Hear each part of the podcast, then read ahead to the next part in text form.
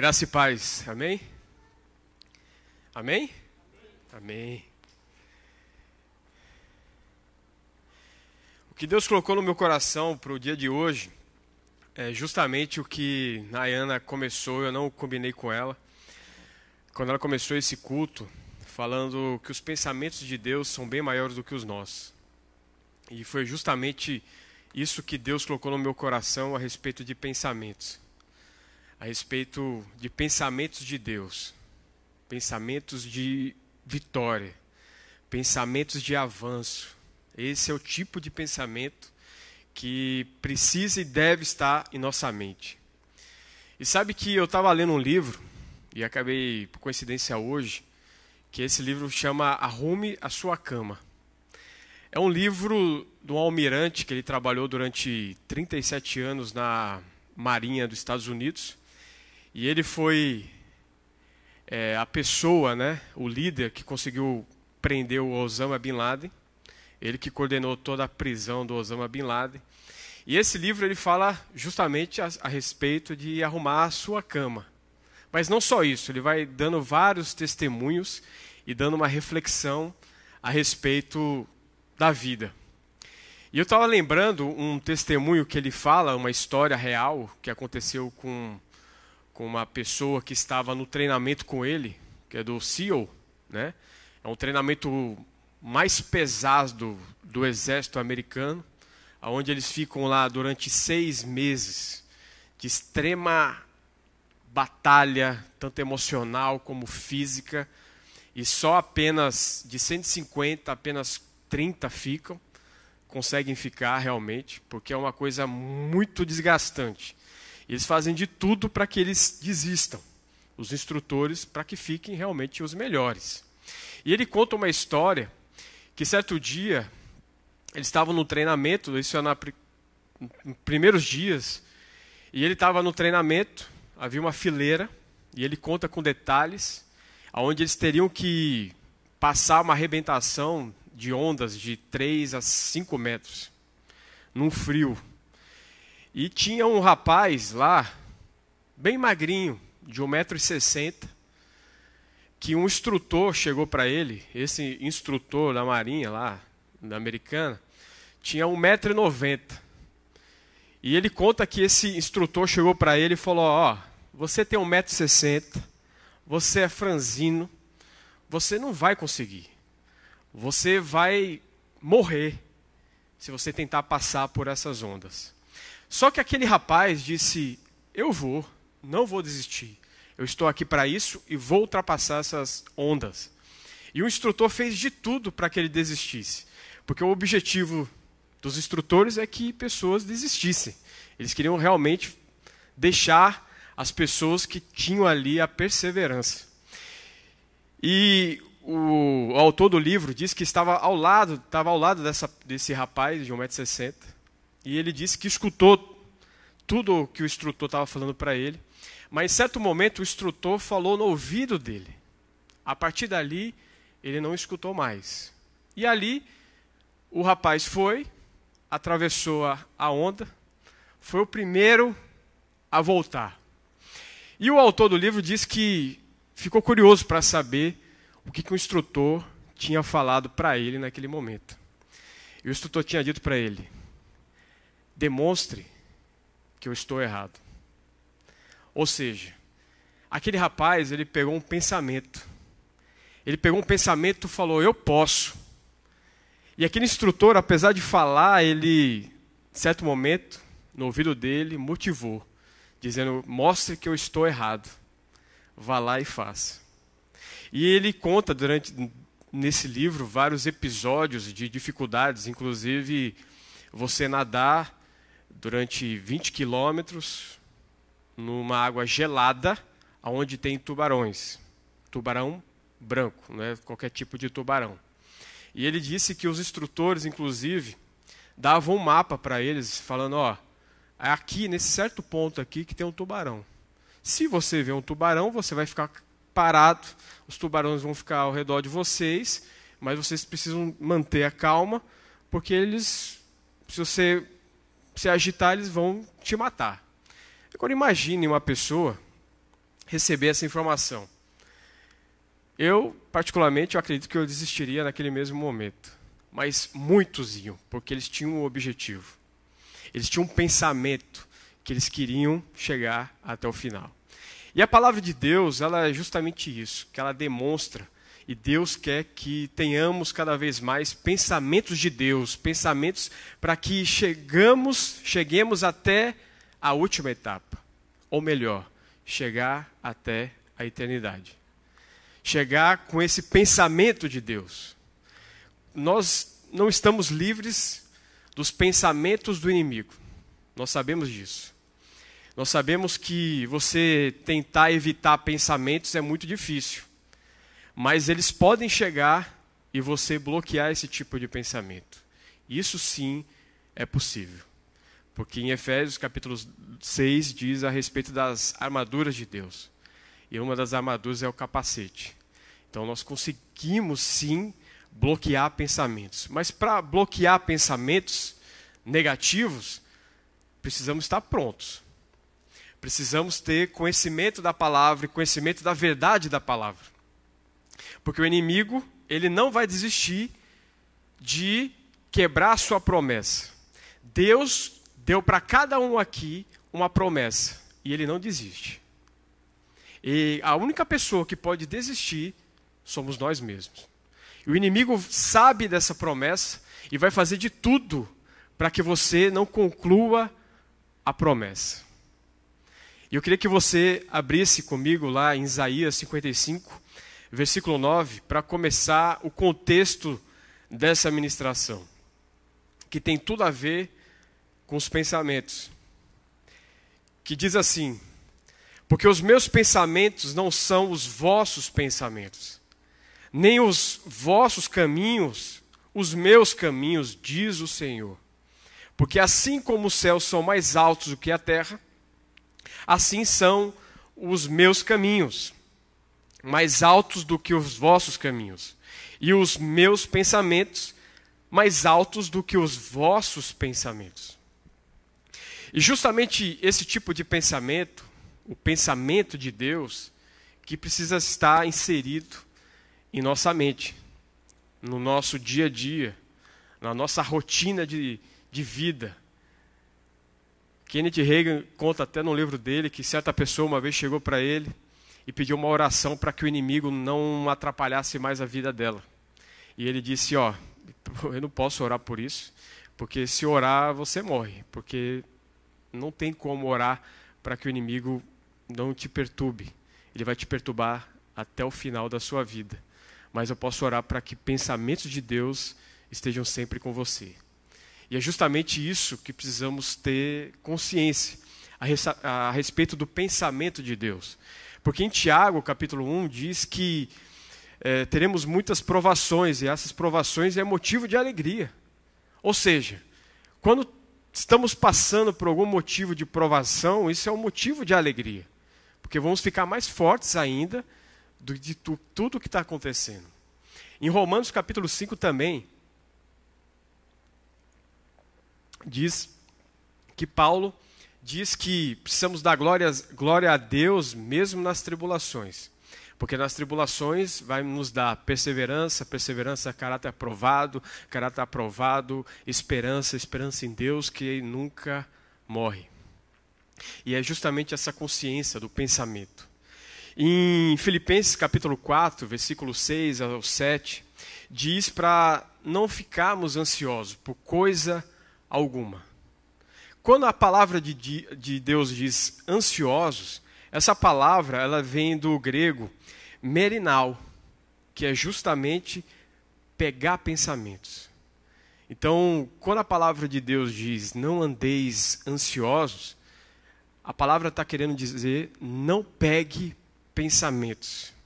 Pensamentos de baixa, pensamentos que vai deixar você desanimado. Ansiedade é justamente isso. Você ficar desanimado, você ficar preocupado. Então a palavra de Deus diz: não andeis pegando pensamentos. É por isso que precisamos substituir os nossos pensamentos por pensamentos de Deus. Pensamentos da palavra pensamentos que preenchem a nossa vida. Eu sei que não é tão fácil assim. Eu já, mesmo como pastor, eu já passei por dificuldades, já passei por momentos de duras ansiedades, e mesmo conhecendo da palavra, eu passei por esses momentos. Só que nós passamos por esses momentos. Não significa que vamos ficar com esses momentos. Então a ansiedade, ela pode bater na nossa porta, a depressão pode bater na nossa porta, mas podemos colocar para fora por meio da palavra de Deus. Claro que tem alguns momentos que precisa ser analisado por uma questão médica, mas eu garanto para você, se você preencher com a palavra de Deus, muitas ansiedades, preocupações podem ser retiradas da nossa mente. Em Provérbios capítulo 4, versículo 23, diz que, acima de tudo, guarde o seu coração, porque dele procede a sua vida. E é justamente que a palavra quer dizer coração, no hebraico se diz leb, mente. Então, acima de tudo, guarde a sua mente. É justamente isso que precisamos estar preparados para guardar a nossa mente. Guardar as investidas de Satanás tentando derrubar pensamentos de Deus. Tem um livro que eu comecei a ler, tem nada a ver, é um livro, não sei nem a crença da pessoa, que é Mente Limpa. E ele fala uma coisa interessante no começo do livro, que ele fala que pessoas estão sendo dominadas pela mente, aonde a pessoa tem que dominar a mente. Nós que precisamos dominar a nossa mente. E para melhorar ainda a frase dele, eu digo que precisamos preencher com os pensamentos de Deus. Os pensamentos dessa palavra. Pessoas estão falando, eu quero ficar livre, eu quero, eu quero avançar em Deus, eu quero crescer em Deus, mas não busca conhecimento, não busca ler a palavra, não busca ter um prazer de você desfrutar do melhor dessa palavra, como é que você vai avançar se você não conhece os pensamentos de Deus? Eu digo para você que muitas pessoas falam assim, eu já escutei audivelmente Deus, de uma forma audível Deus.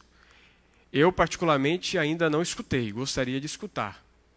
Mas eu vejo Deus em tudo. Quando uma pessoa fala comigo, é Deus falando comigo. Quando eu leio a palavra de Deus, é Deus falando comigo.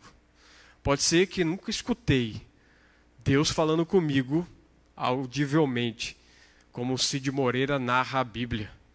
Mas eu garanto para você que pessoas que estão no nosso convívio é o próprio Deus falando conosco. Pessoas sendo levantadas para falar a respeito dessa palavra de Deus. E uma passagem que eu queria trazer para vocês, que é justamente o foco dessa ministração, que está lá em Números capítulo 13. Eu queria que vocês abrissem lá em Números capítulo 13, para contar um pouco dessa história. Eu acredito que muitos já conhecem essa história de Números capítulo 13. Em Números capítulo 13, conta que Deus deu uma direção para Moisés, no início de Números capítulo 13, aonde ele falou para, para Moisés: Moisés, encaminhe doze espias para a terra prometida, para Canaã. E lá você vai analisar a terra, essa terra boa que está sendo preparada para o meu povo. Estou parafraseando. E você começa a analisar toda essa terra.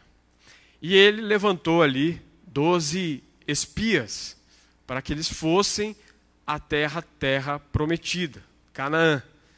E esses doze, provavelmente, claro, eram as pessoas preparadas naquele povo para espiar, pessoas que eram de extrema confiança de Moisés. Não era um, cidadão comum ali daquele povo, que era numeroso, ele, realmente ele foi escolhido, ele escolheu aqueles doze. Dos doze, entre os doze, havia Josué e Caleb. E eles ficaram lá 40 dias nessa terra, espiando a terra, analisando a terra. E eles voltaram. E quando eles voltaram, eles deram esse relatório que nós vamos ler, que está em Números capítulo 13, versículo 26 ao versículo 30, 32 e 33. Todos abriram? Amém? Amém? Aleluia. É, diz assim: eles estão então retornaram a Moisés e Arão e a toda a comunidade de Israel em Cádiz, no deserto, no deserto de Parã, aonde prestaram relatório a eles e a toda a comunidade de Israel. Eles mostraram os frutos da terra e deram os seguintes, o seguinte relatório a Moisés: Entramos na terra, a qual você nos enviou, nos enviou aonde há leite e mel com fartura. Aqui estão alguns frutos dela, mas o povo que vive lá é poderoso, e as cidades são fortificadas e muito grandes. Também vimos descendentes de Enac, os amalequitas vivem no Negueb, os hititas, os jebuseus e os amorreus vivem na região montanhosa. Os cananeus vivem perto do mar e junto ao Jordão. Então Caleb fez o povo calar-se perante Moisés e disse: Subamos e tomemos posse da terra. É certo que venceremos. Espalharam entre os israelitas um relatório negativo acerca daquela terra. Disseram: A terra para a qual fomos em missão de reconhecimento devora os que nela vivem Todos os que vimos são de grande estatura. Vimos também os gigantes, os descendentes de Enac, diante de quem parecíamos gafanhotos, a nós e a eles. Olha que interessante. Dos doze, dois voltaram com relatório positivo e dez com relatório negativo. Inclusive falando para aquela população de Israel dizendo: ó, os caras são gigantes, são fortes, tem fortificação lá na cidade e parecemos realmente um gafanhoto. Somos nada perto deles. Só que Caleb se levantou e falou: não, peraí. Deus que deu essa promessa. Se Deus deu a promessa, nós vamos avançar e vamos dominar aquela terra. Josué e Caleb tinham esse relatório. Dos doze, 10 tinha um relatório negativo e dois positivo. E a história conta que eles começaram a espalhar esse relatório negativo de uma forma que todos foram contaminados com aquele relatório negativo daqueles 10. E o povo realmente ficou com muito medo daquela aqueles supostos gigantes que estavam naquela terra. E chegaram para Moisés e começaram a murmurar. Falou: Moisés, como é que você nos traz até aqui, perto, e agora nós vamos morrer, porque os gigantes estão lá e vão nos matar? Levanta aí um capitão que nós vamos voltar para o Egito. Queremos voltar para o Egito. Olha o tipo de pensamento. Agora, se você for na palavra, quem foi que falou com eles daquela terra? Ninguém. Eles voltaram com uma informação apenas. Nenhum momento ele conversou com aqueles cidadãos que estavam naquela terra. Nenhum momento aquele povo daquela terra falou com eles. Sequer viram eles. Eles ficaram 40 dias espiando realmente. E o espião ele não pode ser revelado. Ou seja, eles criaram um pensamento negativo e contaminaram aqueles, aquelas pessoas. Enquanto dois tinham um pensamento de Deus, um pensamento da promessa, os outros dez tinham um pensamento totalmente negativo. Totalmente um pensamento humano, onde não seria possível. Mas, se você for para a história, a história conta que os povos tinham medo deles porque eles já tinham um relatório que estava chegando um povo, um povo de Deus, um povo que saiu lá do Egito e estava avançando para a terra prometida. Ou seja, quem estava com medo eram eles e não o povo de Israel. Só que por causa de um pensamento, eles travaram. Travaram achando que não poderiam vencer.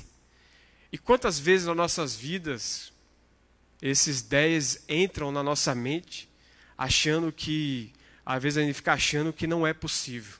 Chegamos num certo ponto das nossas vidas e pensamos: ah, aqui tá bom demais, daqui eu não consigo mais avançar. Não sei nem como que eu cheguei aqui. Eu não vou avançar mais, porque eu moro em João Pessoa, na Paraíba. Quem é que me vê aqui? Ninguém me vê. Eu sou um coitado e eu não vou conseguir avançar, porque só consegue avançar quem está em certo local. E começa a criar esse tipo de pensamento, e você começa a ficar desanimado e não consegue avançar. Pensamentos negativos, que onde Deus falou, disse: avance, porque eu estou contigo. Emanuel, Deus conosco. E nós sabemos que quem recebe Jesus como Senhor e Salvador, há um Espírito Santo que habita em nós. Então você não está sozinho. Então, quando chegar esse tipo de pensamentos, precisamos pensar como Caleb e Josué, dizendo: Não, não foi Deus que prometeu? Ele vai cumprir. Se chegar qualquer tipo de pensamento na nossa mente, precisamos bloquear realmente com os pensamentos de Deus, com as promessas de Deus para nossas vidas. Eu digo isso que foi feito um estudo até com atletas. Por incrível que pareça, atletas, eles ficam com medo antes de uma competição. Eles ficam às vezes com pensamento negativo. Quem nunca que conhece aqui de futebol, já viu alguns, algumas entrevistas onde os jogadores de futebol falam: não, o favorito é Fulano, eu não sou favorito, não. Isso são estratégias emocionais para criar um pensamento que aquela pessoa não seria possível para vencer aquele jogo. E na nossa vida, não permitimos que um Caleb, um Josué, entre e fale: Você pode você pode avançar.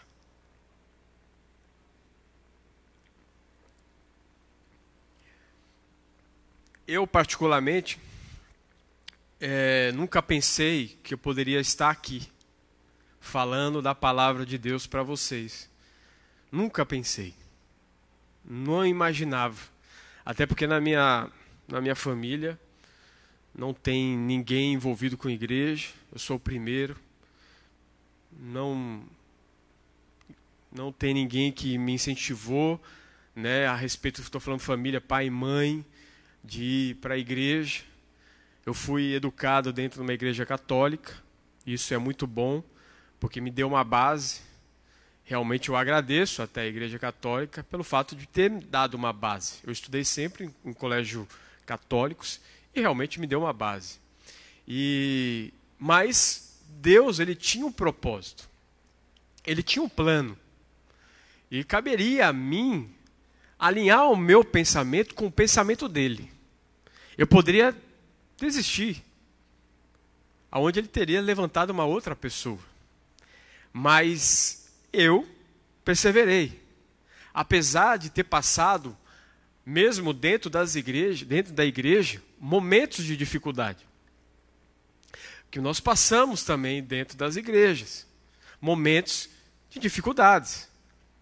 Momentos que você pensa naturalmente, não o pensamento de Deus, o que, que eu estou fazendo aqui?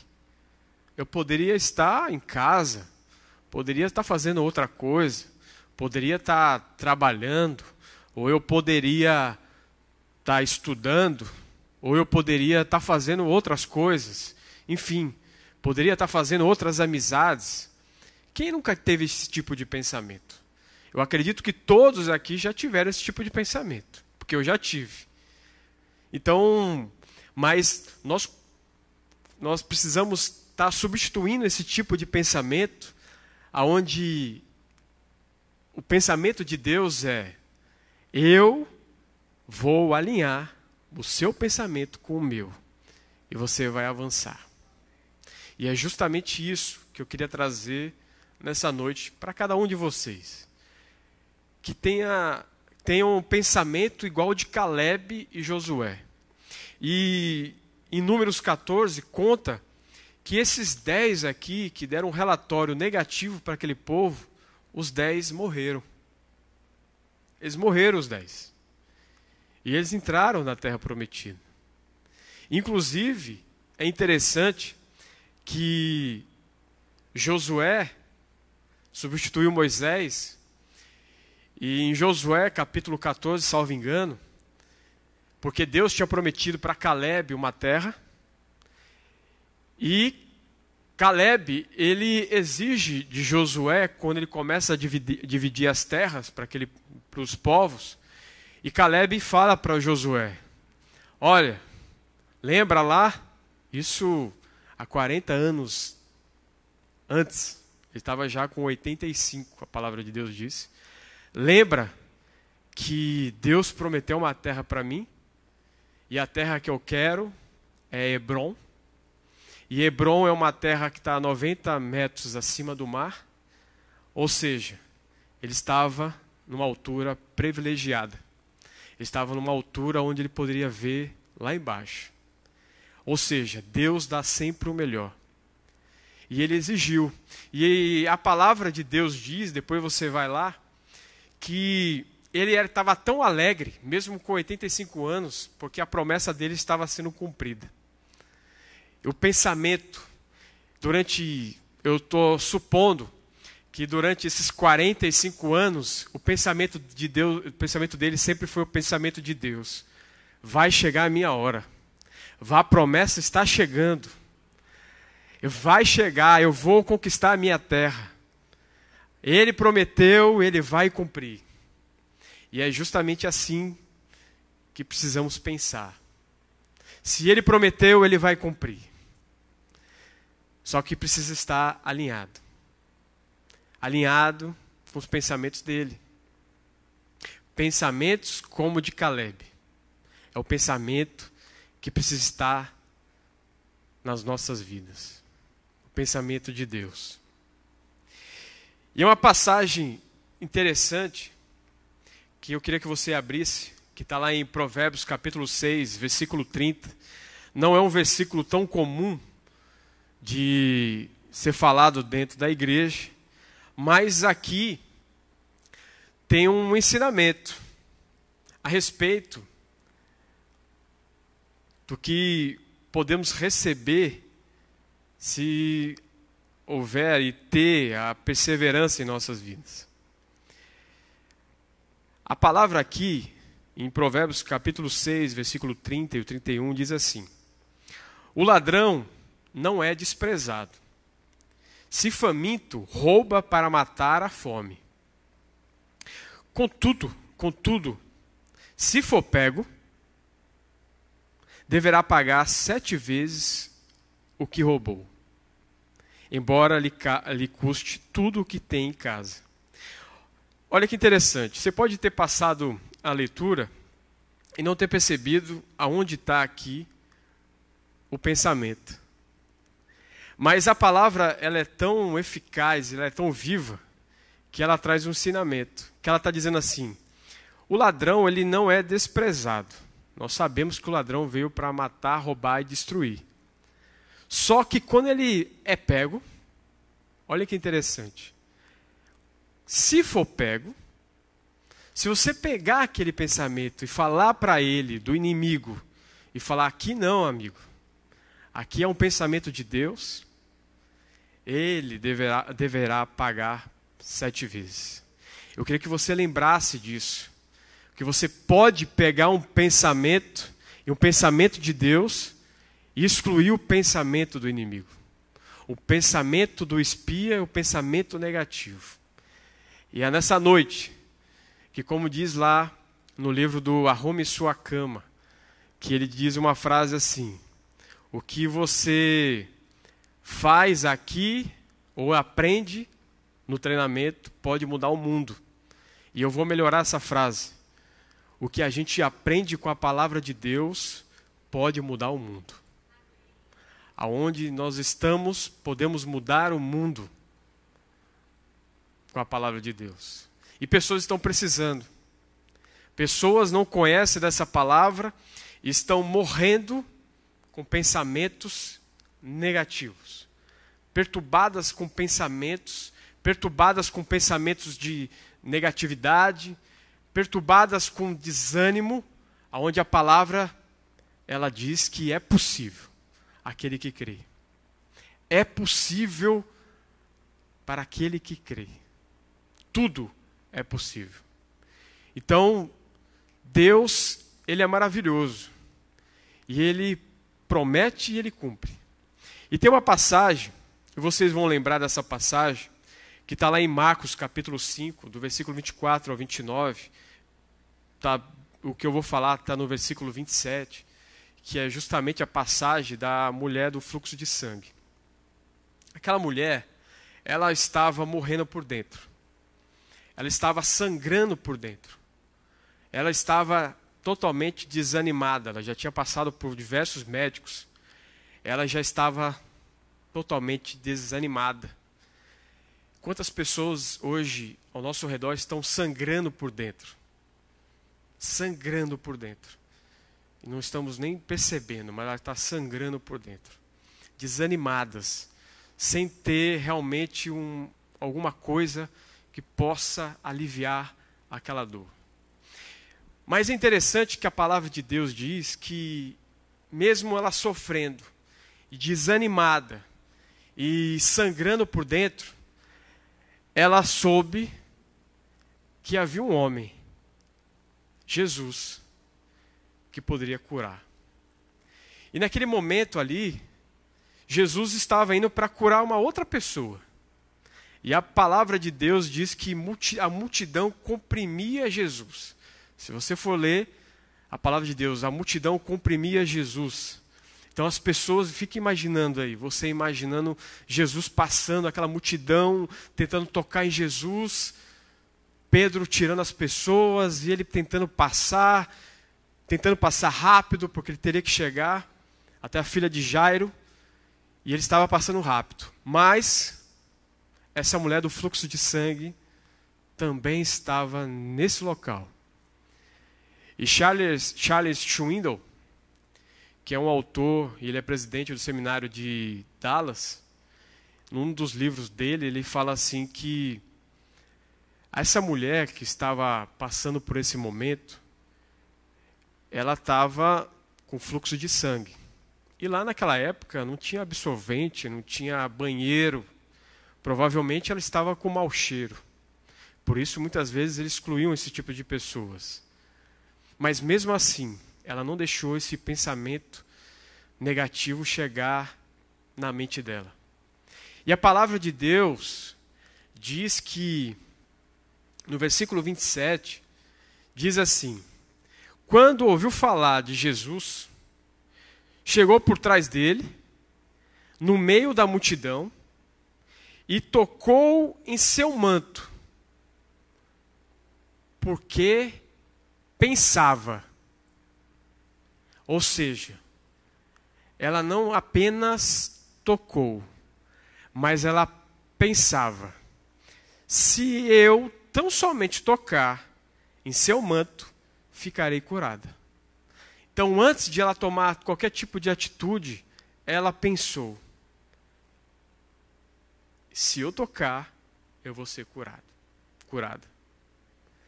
Cada um daqui que está aqui, antes de chegar nesse culto, pensou: eu vou para o culto, eu vou receber mais de Deus. O sentimento, ele vem depois do pensamento. Nós pensamos e depois sentimos. Pessoas estão sendo desgastadas, arrasadas. Sabe por quê? Por causa de redes sociais. Não é um mal, não estou dizendo que é ruim, não. É bom. Mas pessoas estão com pensamentos negativos por causa de redes sociais. entrando em ansiedade porque se comparam a pessoas das redes sociais. Você acredita nisso? Eu acredito, porque às vezes dá até esse tipo de sentimento. Porque você viu, pensou, como é que pode essa pessoa aqui endividada, passando por uma dificuldade, passando férias em Nova York, em Miami, e eu aqui? Aí vem o que? Um sentimento de desânimo. Porque você pensou e começou a ter um, um sentimento de inveja, de comparação. E você começa a ficar desanimado, porque há uma química dentro do corpo humano e você começa a desanimar. Porque você acaba com, se comparando àquela pessoa por uma figura. É por isso que, infelizmente, muitas pessoas hoje, principalmente jovens, estão entrando em depressão, ansiedade, por comparação de redes sociais.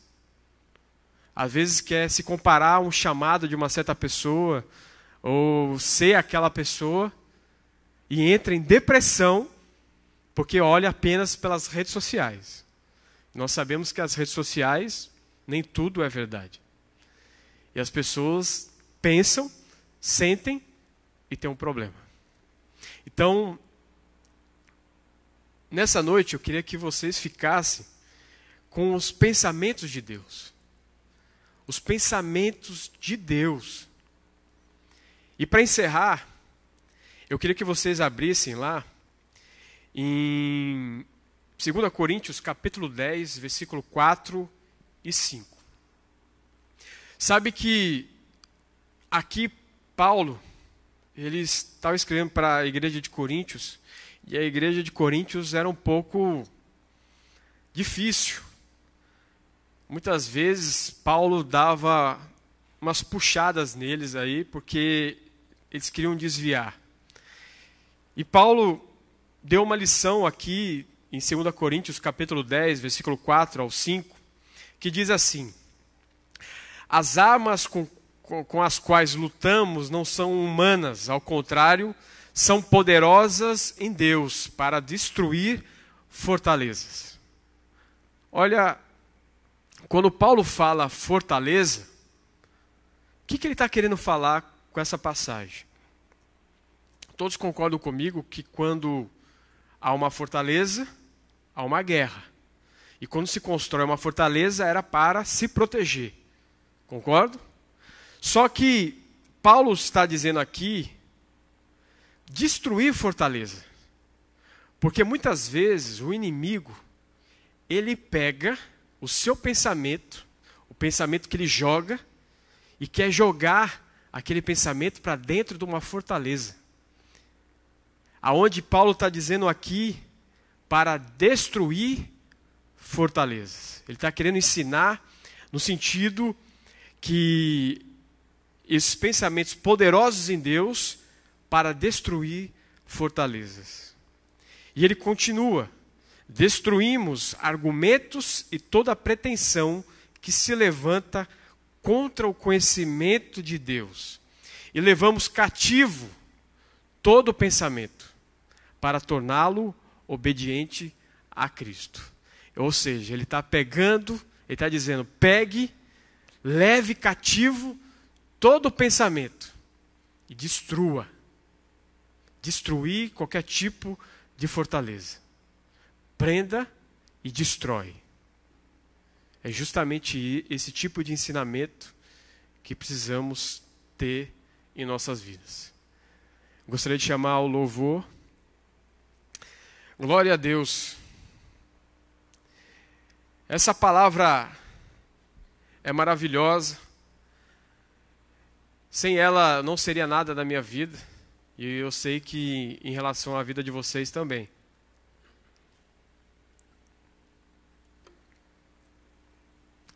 E na noite de hoje, você vai sair daqui animado, sabendo substituir, sabendo bloquear qualquer tipo de pensamento e substituir pelo pensamento de Deus.